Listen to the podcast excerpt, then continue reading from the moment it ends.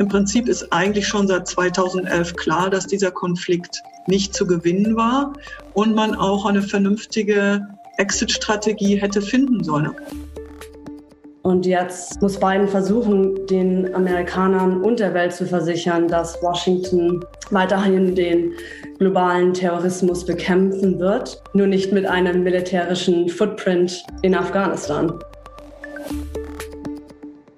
Weltoffen, der internationale Podcast der Friedrich Naumann Stiftung für die Freiheit. Herzlich willkommen zu einer neuen Folge Weltoffen, der internationale Podcast der Friedrich Naumann Stiftung für die Freiheit. Ich freue mich, dass ihr heute wieder dabei seid. Die Bilder vom Abzug der US-amerikanischen Truppen und die praktisch kampflose Machtübernahme Kabuls durch die Taliban gingen um die Welt. Mit einem so schnellen und vollständigen Kollaps der afghanischen Regierung von Präsident Ghani hätte kaum jemand gerechnet. Jetzt müssen hastig Evakuierungsmaßnahmen für Tausende in Afghanistan gestrandete Diplomaten, Vertreter westlicher Hilfsorganisationen und ihre afghanischen Partner organisiert werden. Die dramatischen Szenen, die sich aktuell am Flughafen in Kabul abspielen, gehen um die Welt. Regierungen geraten in Erklärungsnot, wie eine solche politische und humanitäre Katastrophe passieren konnte und wie man jetzt mit dieser verantwortungsvoll umgehen soll. Die Ereignisse werden die politische Landschaft in der Region selbst, in den USA und auf der globalen Ebene langfristig beeinflussen. Wie wird die Lage in der unmittelbaren Nachbarschaft in Pakistan und den USA bewertet? Wie stehen die Menschen zu den Flüchtlingsbewegungen? Die Rolle der USA und ihrer Verbündeten wird in vielen Ländern und vor allem in den USA selbst kritisch hinterfragt. Welche Auswirkungen können die Entwicklung für die USA und ihre Rolle auf der globalen Bühne haben? Darüber sprechen wir heute mit Birgit Lamm, Projektleiterin in Pakistan, Johanna Rudolph, Communication Officer in Washington, D.C. und Sascha Tam, unser Referatsleiter für Nordamerika und Lateinamerika. Vielen Dank und auch von meiner Seite herzlich willkommen. Ich bin Sascha Tam und freue mich, dass Birgit in Islamabad und Johanna in Washington heute bei uns sind. Wir wollen heute über verschiedene Aspekte sprechen der Situation vor Ort in der Region und die, über die Implikationen, die die ganze Situation, die ganze Lage, die ganzen Ereignisse haben für die Politik in der Region in der Zukunft, für die, für die Situation der USA und für die kommenden strategischen Entscheidungen, vor denen die USA und der gesamte Westen stehen.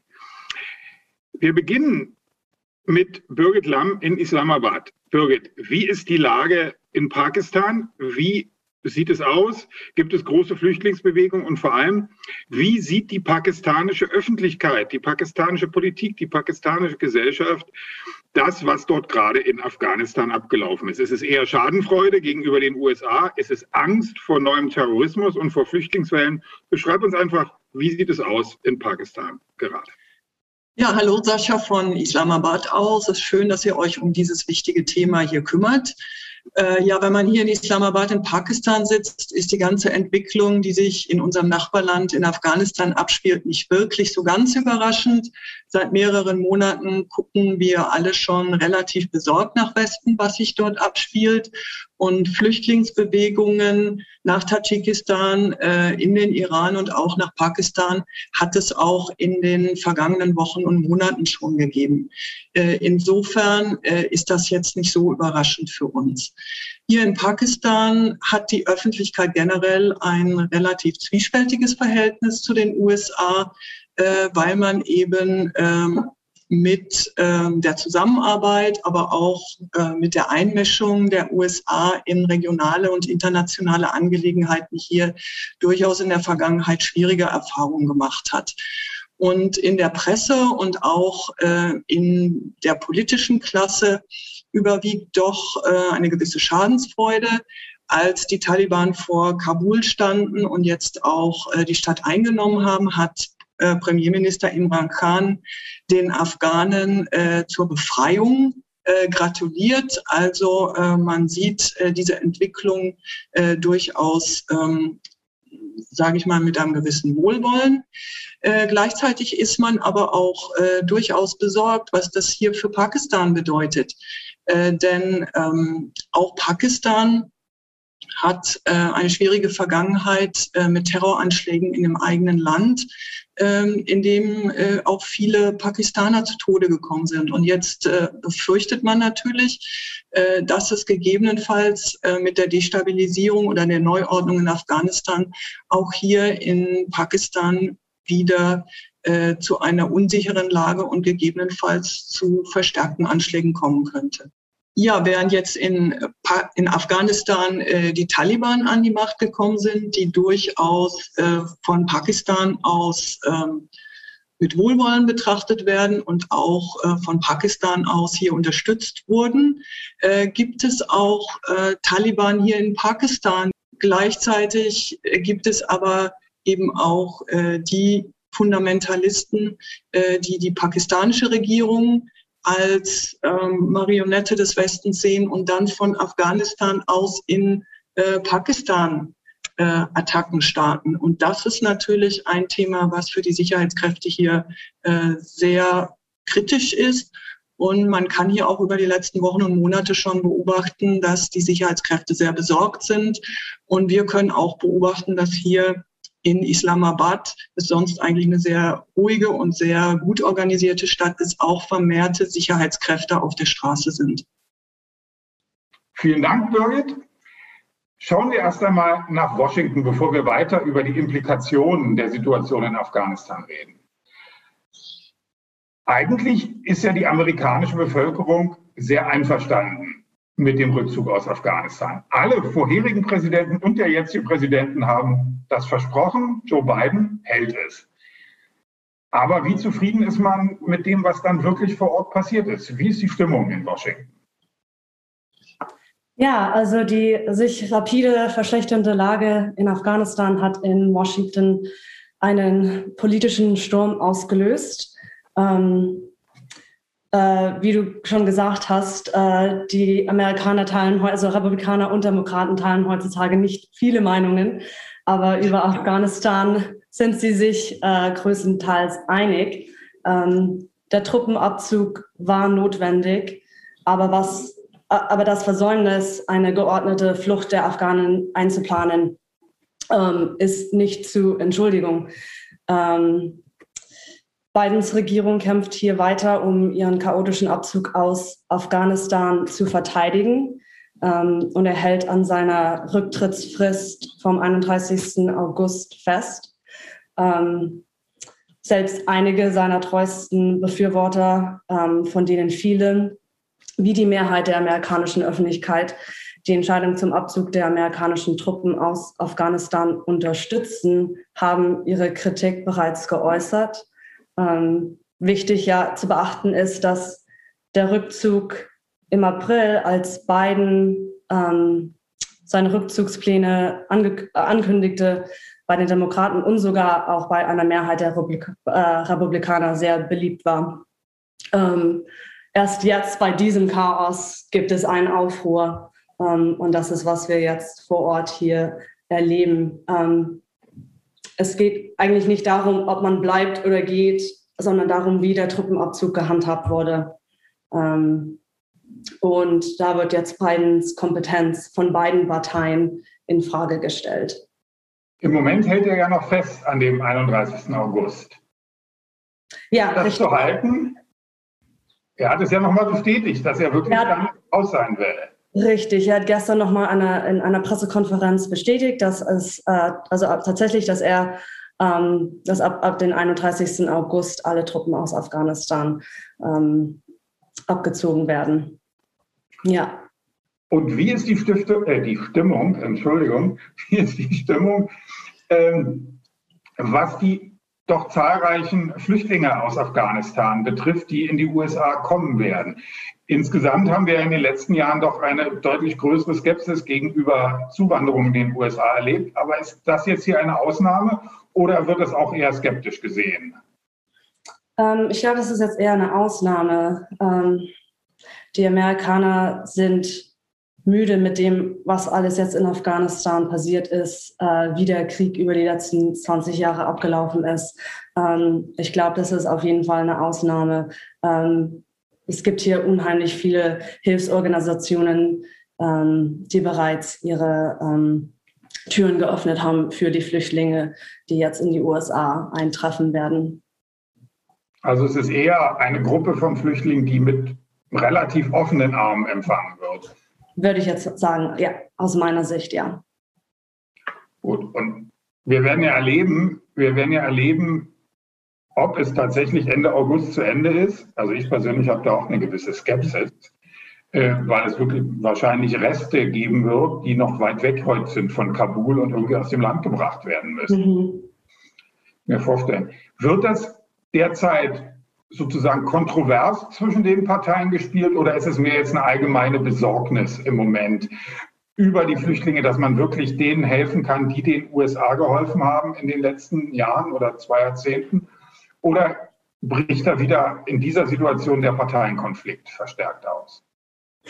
Ähm, ich glaube, da ist jetzt Konsensus bei beiden Parteien.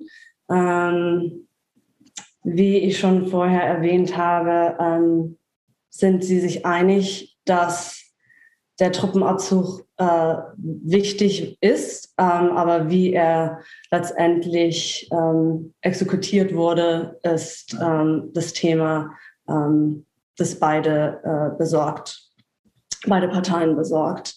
Ähm, aber sie teilen sich die Meinung ähm, über Afghanistan, dass der Truppenabzug notwendig war.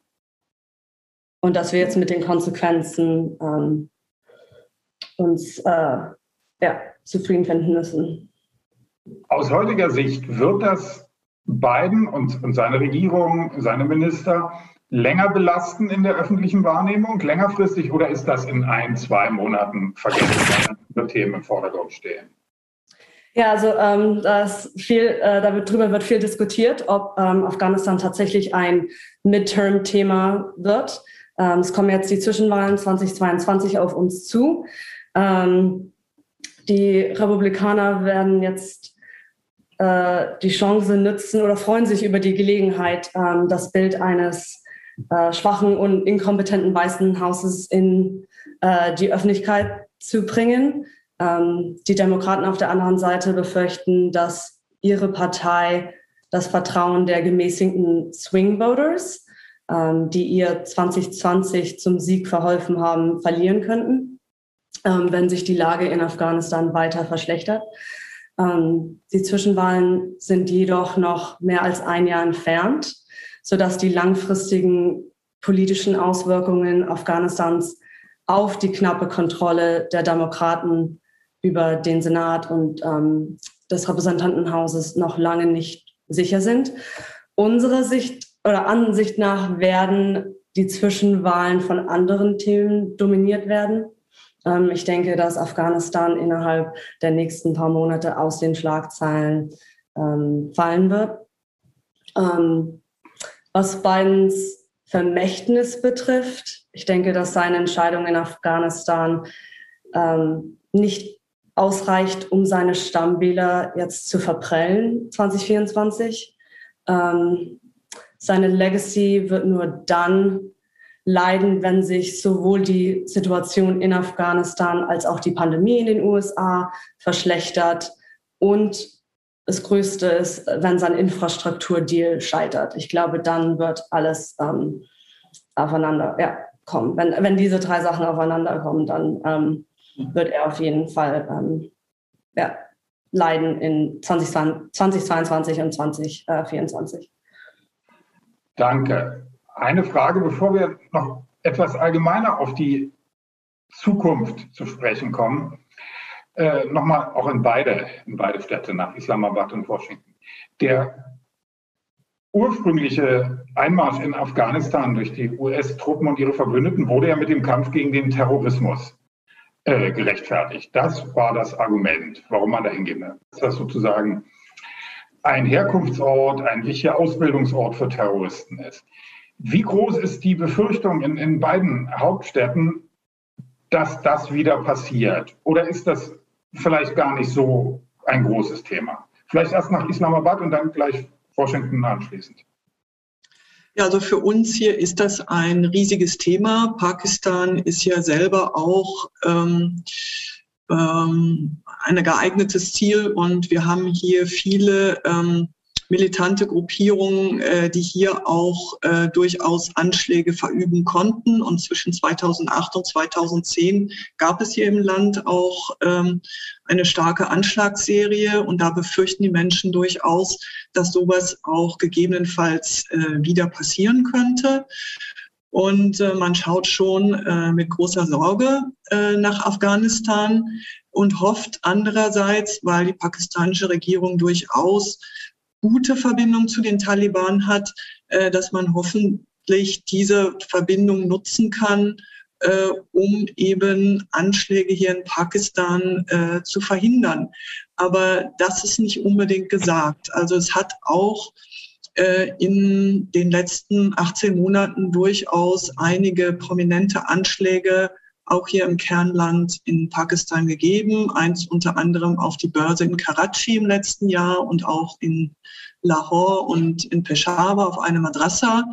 Also im Moment ähm, ist das Gewaltpotenzial, was wir wirklich mitbekommen hier, noch überschaubar, aber äh, die Kräfte sind da und es kann auch wieder losgehen, wenn es außer Kontrolle gerät. Also äh, die Sorge bei den Menschen und auch bei den Sicherheitskräften ist auf jeden Fall groß. Ja, ja die Sorge ist ähm, ja auch groß und wird auch äh, äh, in den Kreisen besprochen. Ähm, der Truppenabzug stellt natürlich ein großes Risiko für die ähm, nationale Sicherheit der USA und für das Ansehen Amerikas in der Welt dar.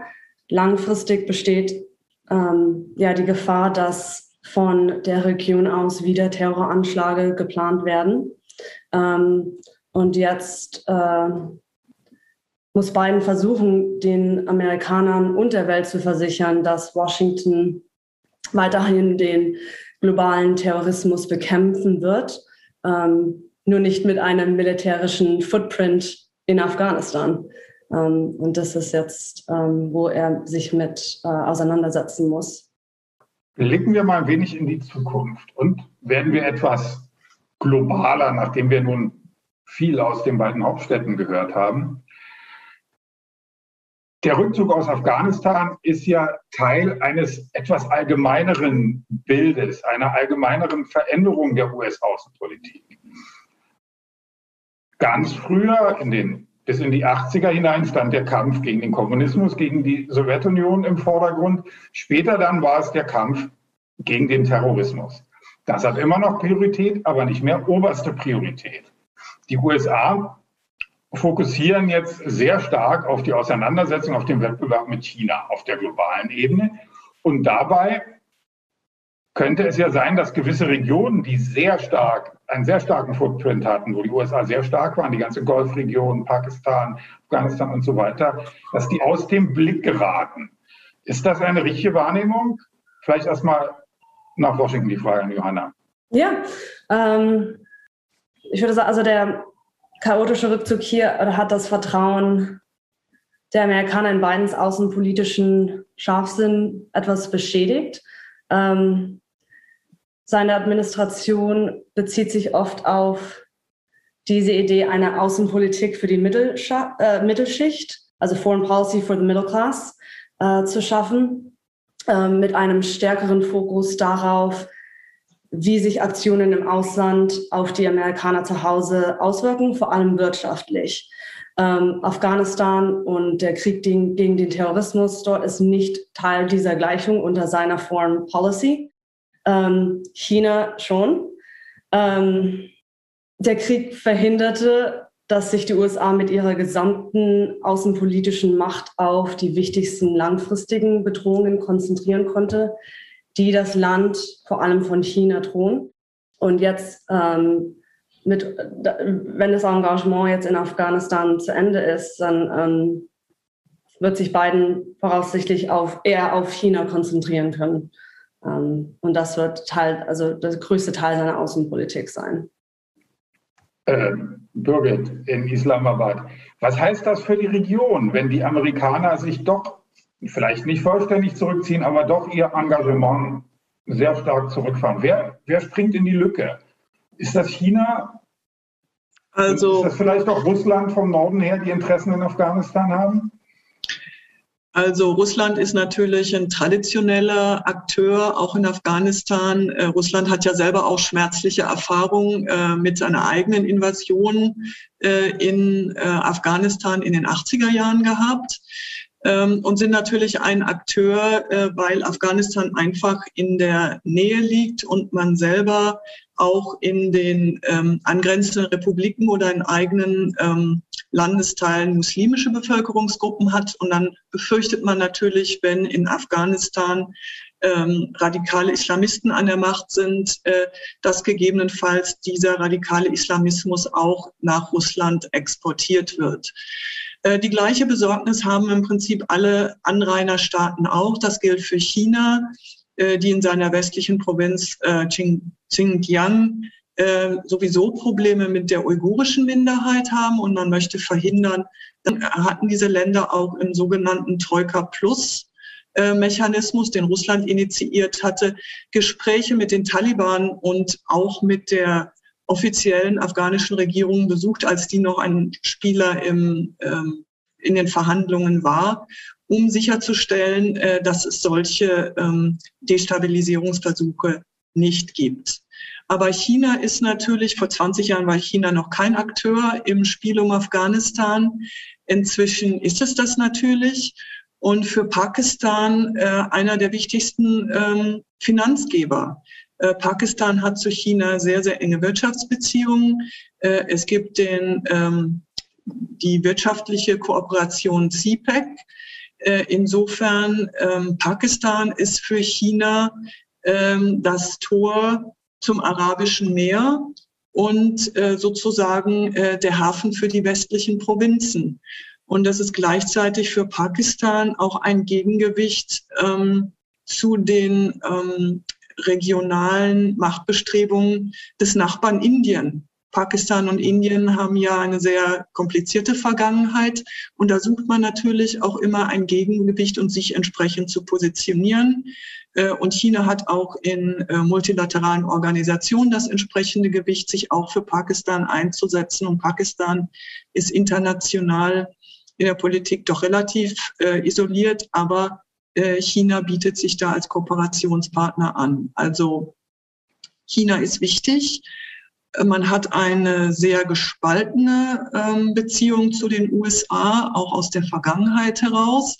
Aber wenn man die USA auch sehr kritisch sieht und sich jetzt auch einerseits freut, dass die USA die Niederlage ähm, erlitten hat, ist man andererseits auch erstaunt, wie schnell und sang- und klanglos das passierte und hat so ein bisschen den Respekt vor der Professionalität äh, der US-Amerikaner verloren. Aber gleichzeitig, wenn man auch nicht mit den Amerikanern kann, man kann auch nicht ohne sie. Äh, denn die Wirtschaftsbeziehungen ähm, gehen äh, natürlich immer noch äh, mehrheitlich über die USA. Äh, es gibt ähm, bei den pakistanischen Eliten viele persönliche Beziehungen in die USA. Viele haben dort studiert. Äh, und letzten Endes ähm, kann man den Kontakt und die Gespräche zu den USA auch nicht abbrechen. Also es wird sicherlich erstmal ein Bedeutungsverlust für die USA hier in der Region sein aber äh, sie werden hier weiter aktiv sein und ich denke, äh, sie werden auch gebraucht. Danke. Vielleicht noch zu einem anderen Aspekt der amerikanischen Außenpolitik. Joe Biden hat jetzt gleich zu Beginn seiner Amtszeit in seiner ersten außenpolitischen Grundsatzrede sehr stark auf das Regelgebundene, das Demokratische und das Rechtsstaatliche als Leitbild verwiesen. Er hat gesagt, dass die USA auch bereit sind, Sanktionen zu verhängen viele andere Dinge, um Menschenrechten, Demokratie, Rechtsstaatlichkeit zum Durchbruch zu verhelfen. Stärker als sein Vorgänger. Das, was da jetzt gerade in Afghanistan passiert, ist natürlich, ist schon und wird eine massive Verletzung von Menschenrechten sein. Von, ganz, von im Westen ganz selbstverständlichen Rechten. Für, für Frauen, für Minderheiten, insgesamt von Bürgerrechten, es gibt die Herrschaft einer religiösen Gruppe über andere und so weiter. Kann die USA da einfach wegschauen oder muss sie dann nicht doch relativ klar sagen und auch mit Handlung unterlegen, dass das nicht akzeptabel ist. Und es gilt letztlich wahrscheinlich doch nicht nur für die USA, sondern für den ganzen Westen, wie immer wir ihn genau um, umreißen.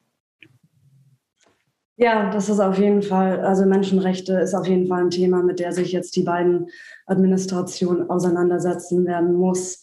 Und er wird aufgerufen, dass er jetzt also die chaotische und tragische Situation dort ähm, irgendwie, äh, dass er die Situation ja irgendwie rettet ähm, und so viele Menschen wie möglich aus Afghanistan rausbringt, ähm, bevor dem 31. August.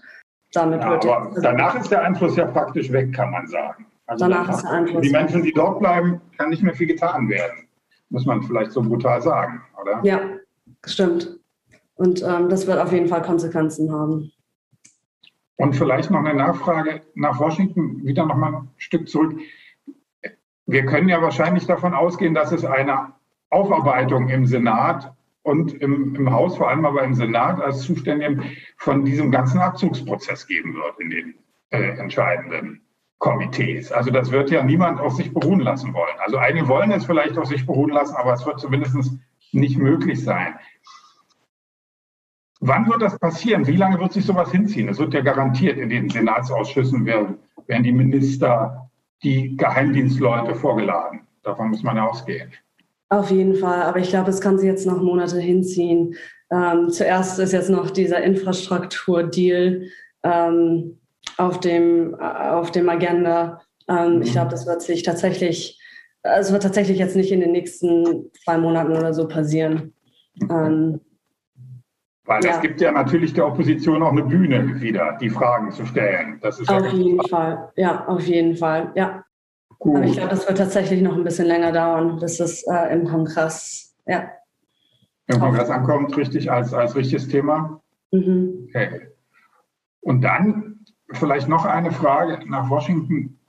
Die beiden Administrationen braucht ja Partner. Das hat Biden selber auch ganz deutlich gesagt in der Region, wo Birgit gerade sitzt, ist es schwierig mit dem Partner. Einer ist gerade ganz weg und die anderen, da ist die Loyalität zweifelhaft. Kann diese Entwicklung dort dazu führen, dass sich die westliche Allianz, der Westen, die NATO plus ein paar mehr Alliierte wieder stärker zusammenfinden und sich besinnen, weil sie jetzt dran denken müssen, wir haben möglicherweise, müssen wir uns weltweit noch viel stärker und und vor allem konsequenter positionieren, nachdem wir ja alle gemeinsam diese Blamage erlitten haben dort in Kabul. Es war ja, ist ja nicht nur die Amerikaner abgezogen. Ich meine, in Deutschland das Bild, das die deutsche äh, Bundesregierung abgegeben hat, war ja auch verheerend.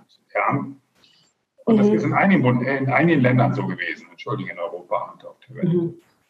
Könnte ja, das dazu führen vielleicht, dass ich glaube, es könnte auf jeden Fall gemacht werden? Ja, bitte. Ja, ich glaube, es könnte auf jeden Fall dazu führen. Biden ist ja auch groß, äh, also hat ja auch groß angekündigt, dass er äh, für die NATO äh, stärker kämpfen wird als, äh, als Trump und dass er auf, also die Interna auf der internationalen Weltbühne äh, ähm, ein größer, also ein großer Akteur wieder sein möchte ähm, mit internationalen Beziehungen und ähm, und so. Und ich denke, das könnte auf jeden Fall eine Entwicklung sein oder eine Nachfolge sein ähm, dieser Truppenabzugs. Was müssen die, das ist jetzt eine Frage nach Islamabad, obwohl sie auf die USA bezieht, was müssen denn die USA tun aus Sicht vieler Mächte in der Region, damit sich auch dort das Vertrauen wieder verstärkt, damit denn es ist ja auch natürlich ein Vertrauensverlust bei vielen Menschen da, wenn man weiß, die USA haben schon große Probleme, die, die direkt für sie gearbeitet haben, zu retten und äh, das Land halbwegs stabil zu halten. Was müssten denn die USA tun, um zum Beispiel das öffentliche, die öffentliche Unterstützung in Pakistan, aber auch in anderen Ländern der Region zu stärken? Also ich glaube, das ist eine schier unlösbare Aufgabe, weil, ähm, sage ich mal, das schwierige Verhältnis äh, der USA zu den arabischen Ländern und zu Pakistan geht im Prinzip 20 Jahre schon zurück. Also man hat hier von Pakistan aus damals als Russland äh, in Afghanistan intervenierte, äh, die Mujahedin ausgebildet. Das hat Pakistan gemacht, aber mit Finanzen der Amerikaner und auch Wunsch der Amerikaner. Also man hat gezielt äh, muslimisch, sage ich mal, geschulte und motivierte Freiheitskämpfer für Afghanistan ausgebildet.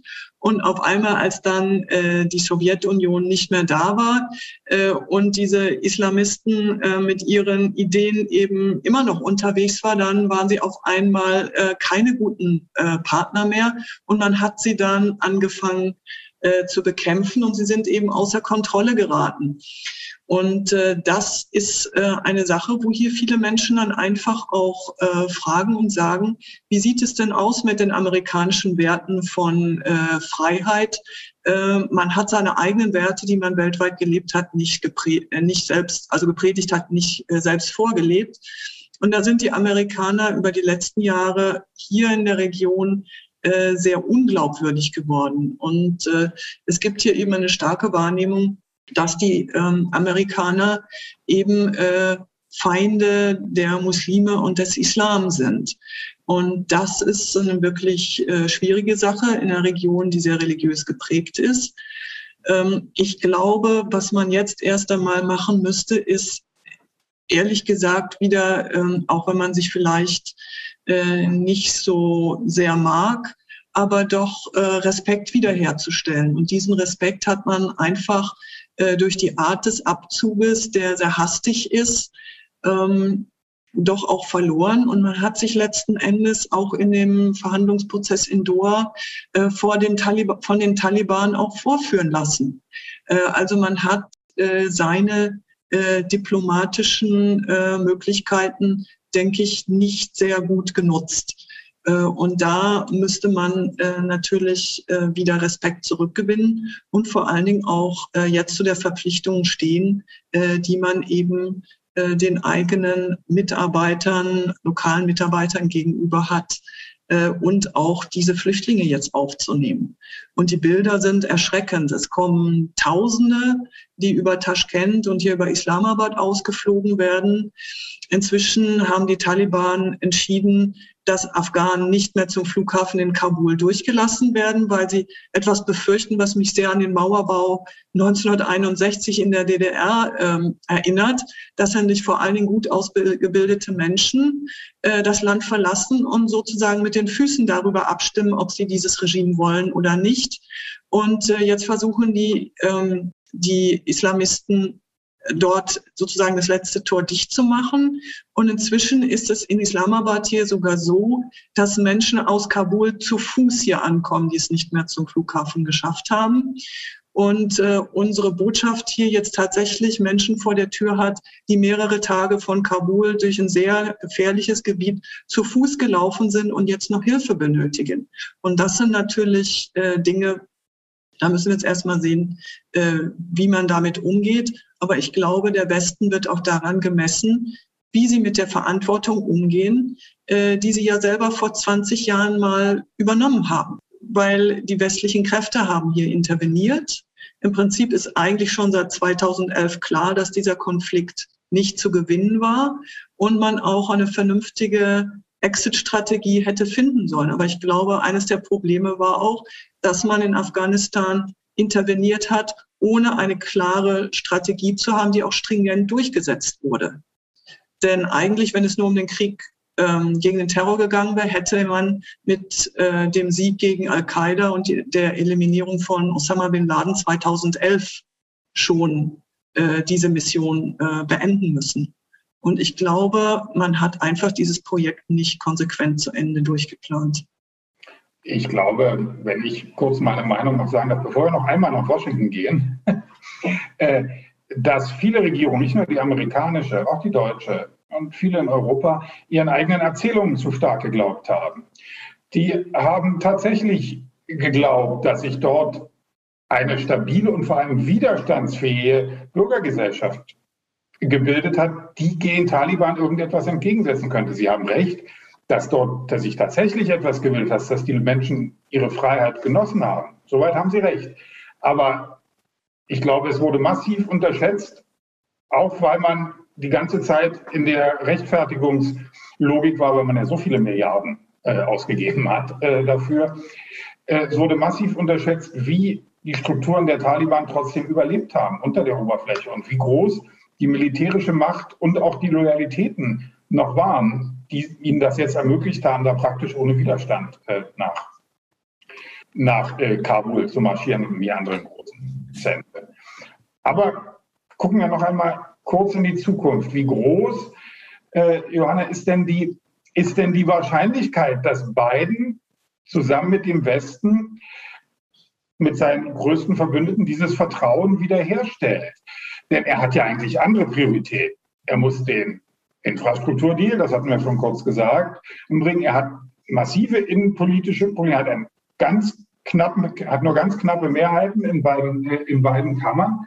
Und er hat ja, um es mal brutal zu sagen, in vieler Hinsicht anderes zu tun. Andererseits ist er Präsident geworden, unter anderem auch mit dem Argument, dass er der auf der Weltbühne erfahrene, sachliche und zu Kompromissen fähige ist und zu Entscheidungen fähig ist.